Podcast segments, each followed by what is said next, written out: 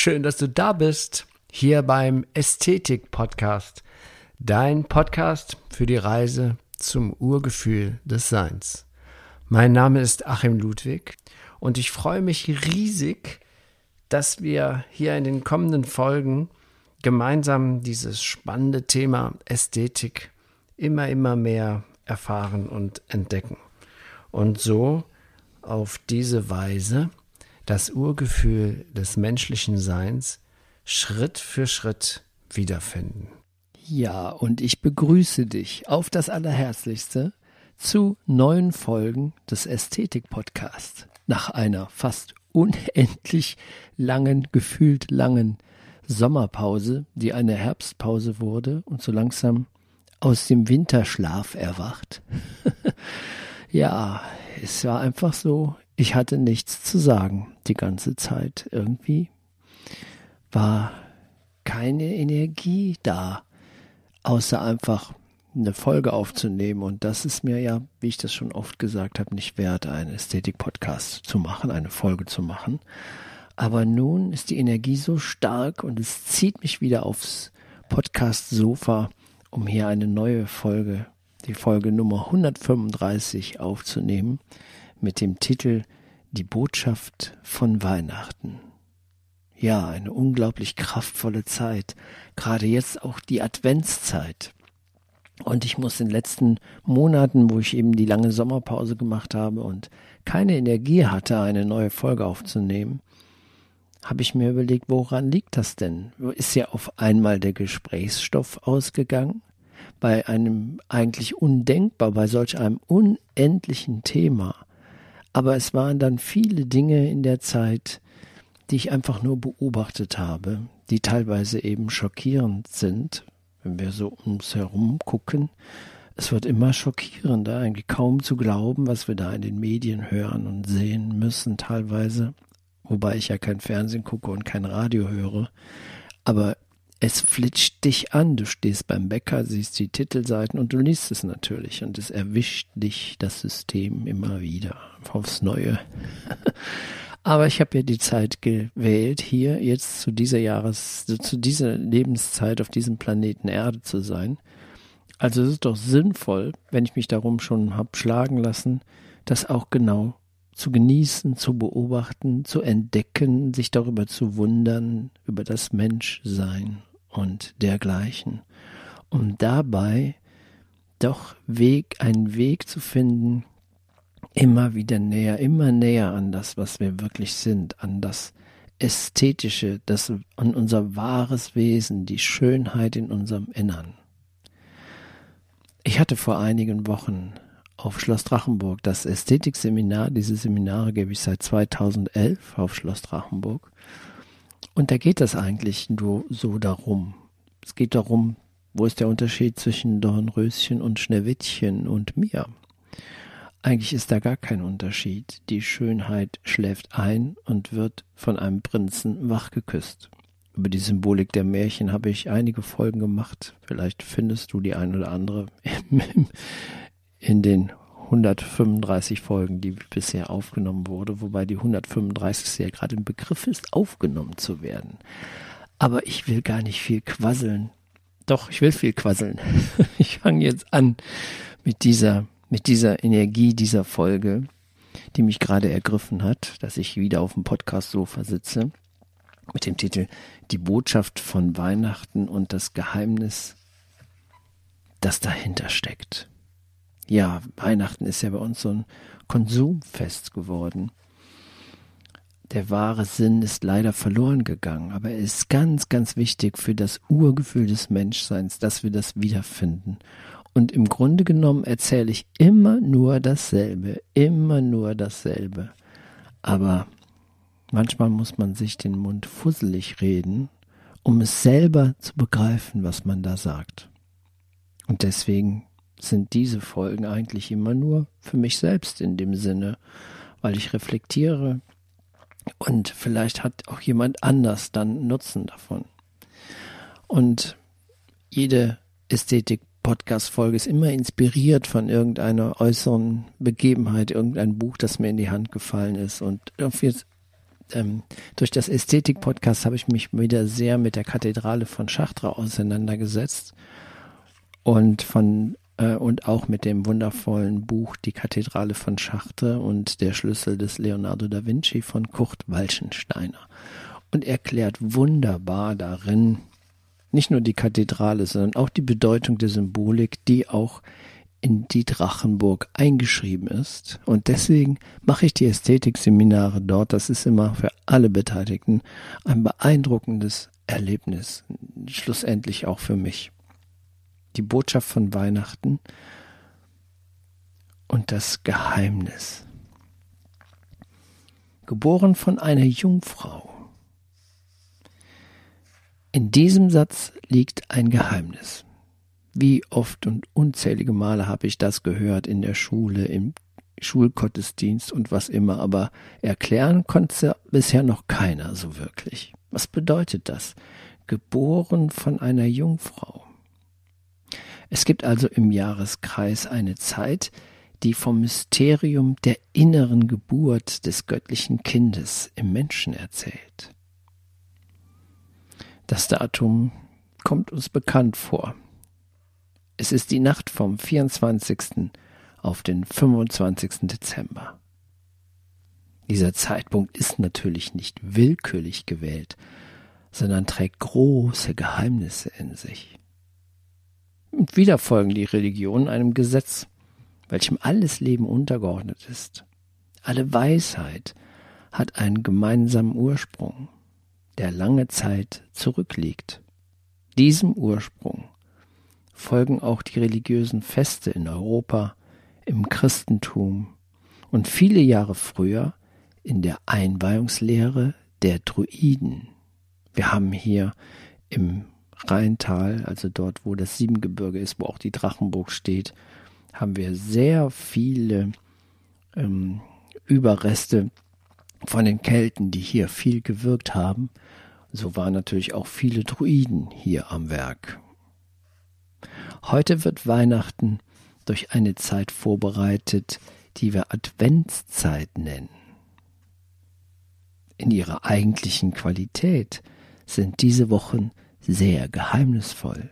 Hier fallen ja auch später, nach der Adventszeit, kommt ja auch die Zeit der Rauhnächte, wo der Schleier so dünn ist, wo wir mit der spirituellen Welt sehr nahe sind, sehr leicht durchblicken können. Da habe ich ja auch schon einiges darüber erzählt, versucht zu berichten in den Ästhetik-Podcast-Folgen dieser Zeiten. Aber zunächst ist die Adventszeit, diese geheimnisvolle Adventszeit dieser vier Wochen.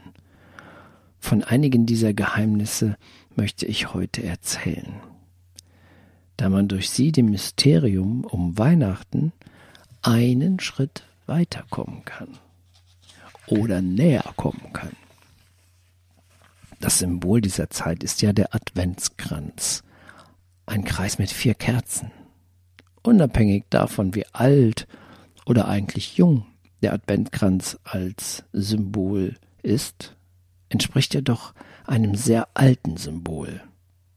Der Sinn der Adventszeit liegt darin, dass sie Geburt des göttlichen Kindes in der heiligen Nacht vorbereitet.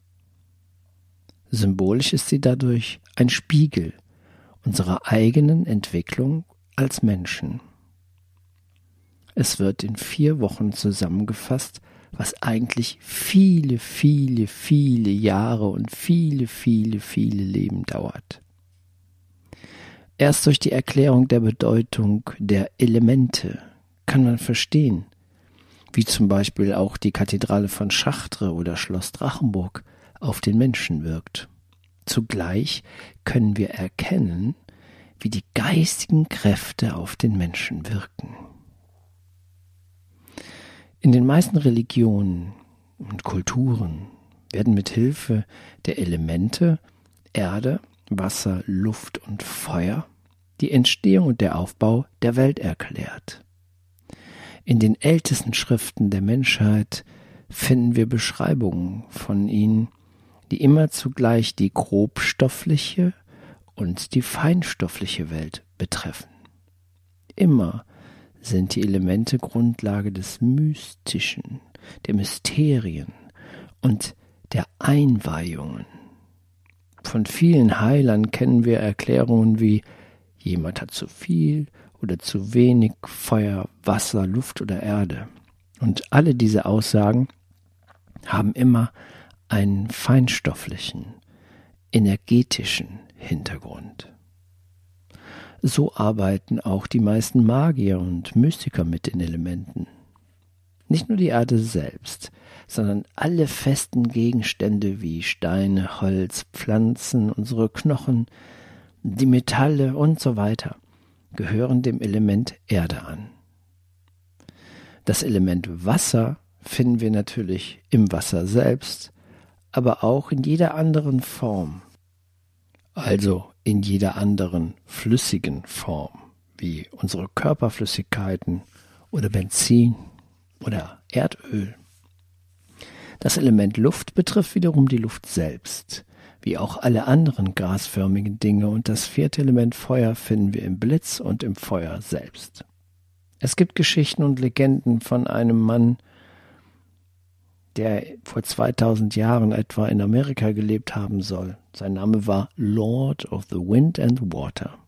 Er wanderte durch Nord-, Mittel- und Südamerika und in den Mythen wird er bis heute von der hohen Meisterschaft des Mannes erzählt. Wahrscheinlich war er unter anderem ein großer Meister, der, wie heute noch manche Schamanen und Priester, das Wetter beeinflussen konnte. Dazu bedarf es der Meisterschaft über den Wind und das Wasser. Die Voraussetzung dafür, irgendetwas im Außen zu bewegen, ist die Meisterschaft im Innern. Was der Name The Lord of Wind and Water vor allem ausdrückt, ist seine Meisterschaft über seine Gedanken und Gefühle.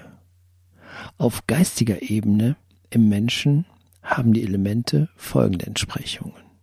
Feuer, unser Wille, Luft, unsere Gedanken, Wasser, unsere Gefühle, Erde, unser Bewusstsein.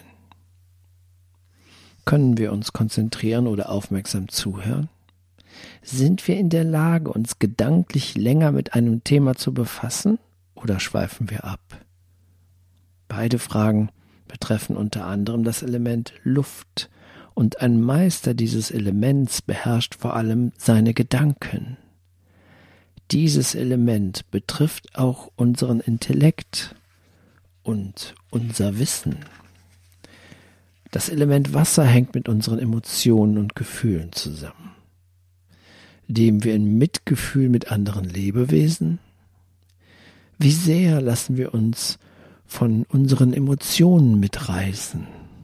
Auch unsere Sexualität ist eng mit dem inneren Wasser verbunden.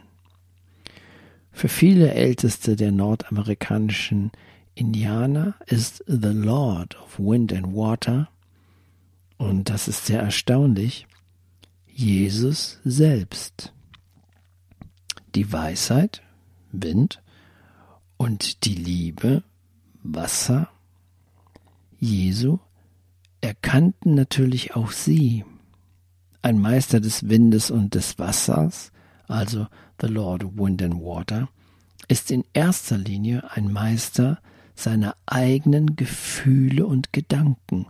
Und das ist das Wesentliche, wo es eigentlich drum geht. Das Wesentliche, wo wir eigentlich hinwollen, dass wir eben nicht ausgeliefert sind von unserem Gedankenstrudel und von unseren Gefühlen hin und her geschleudert werden, sondern dass wir in erster Linie ein Meister unserer Gefühle und Gedanken sind. Das Element Feuer hat die Eigenschaft der Expansion, so wie sie einerseits aufbauend ist kann das unkontrollierte Feuer andererseits zerstörerisch sein.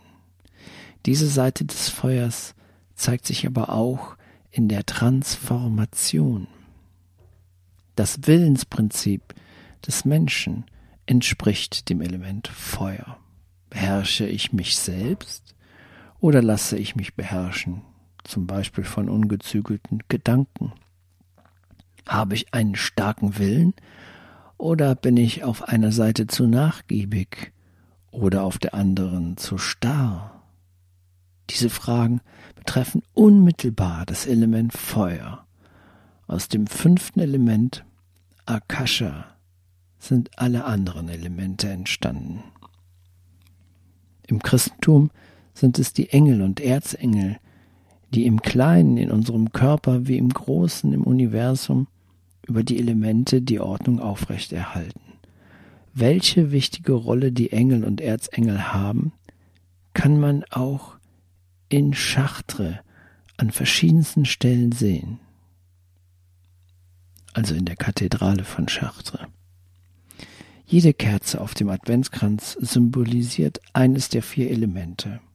Und das Anzünden der Kerzen bedeutet zugleich ihre Aktivierung. Das habe ich ja jedes Jahr, ich glaube seit drei Jahren schon im Ästhetik-Podcast, erzähle ich eigentlich immer um zur Adventszeit immer wieder das Gleiche, aber immer wieder aus einer anderen Sichtweise. In dieser Folge möchte ich mehr, oder in diesen Adventsfolgen möchte ich mehr auf das Drumherum eingehen. Und so war diese Einleitung über diese Elemente und die Kerzen und die Adventszeit so wichtig. Die Elemente entsprechen unter anderem auch seelischen Eigenschaften in uns. Und damit können wir uns in der Adventszeit dieser Eigenschaften bewusst werden. Heute habe ich die erste Kerze angezündet im Westen. Im Westen aktiviert diese Kerze das Element Erde. Die positiven Eigenschaften dieses Elementes gewissenhaft, pünktlich, bescheiden, konsequent, ordentlich.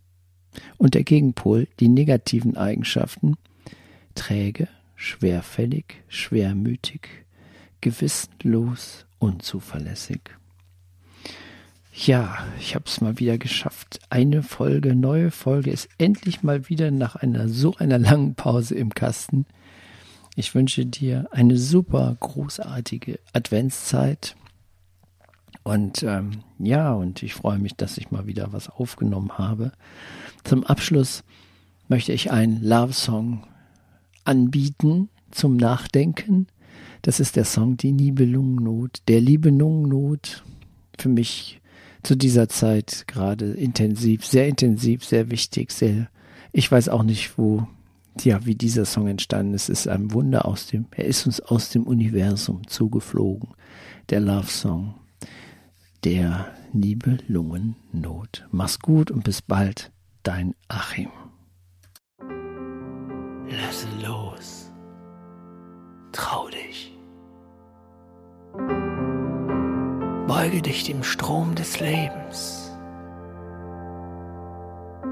Alles darf sein, alles ist gut. Nur Widerstand ist der Nibelungennot.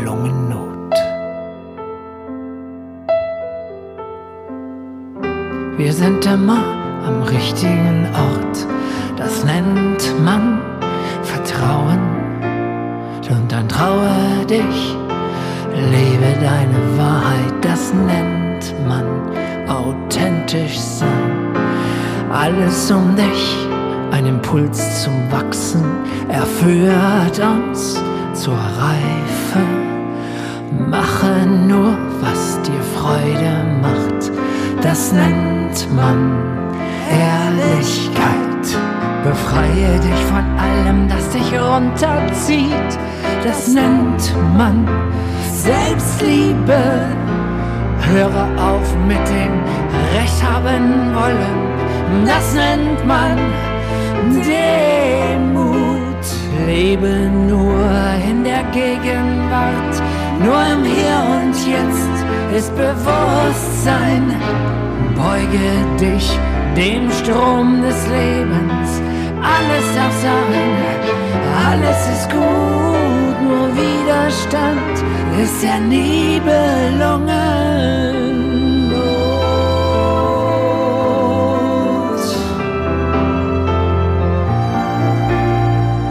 Sieben schwarze Pfeile, lasse sie los. Sieben weiße Pfeile, empfange sie sieben graue Stufen zur Vollkommenheit.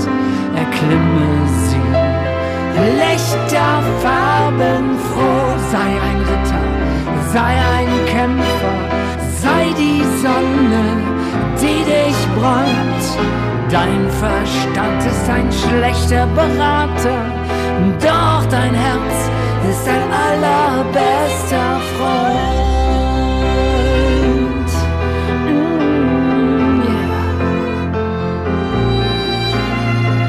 Beuge dich dem Strom des Lebens, alles darf sein, alles ist gut.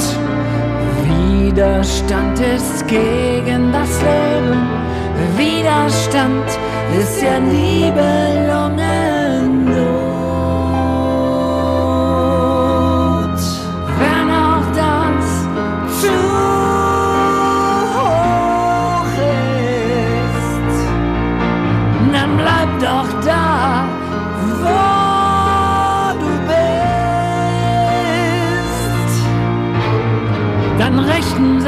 Diese Worte eben an andere, die heldenhaft sind, stark und geistig wach,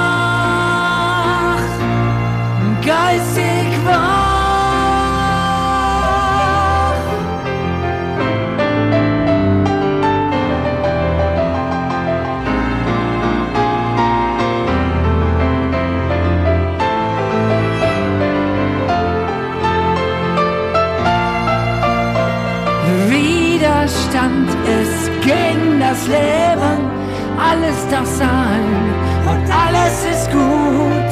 Beuge dich dem Strom des Lebens, Widerstand ist der Nibelungennot.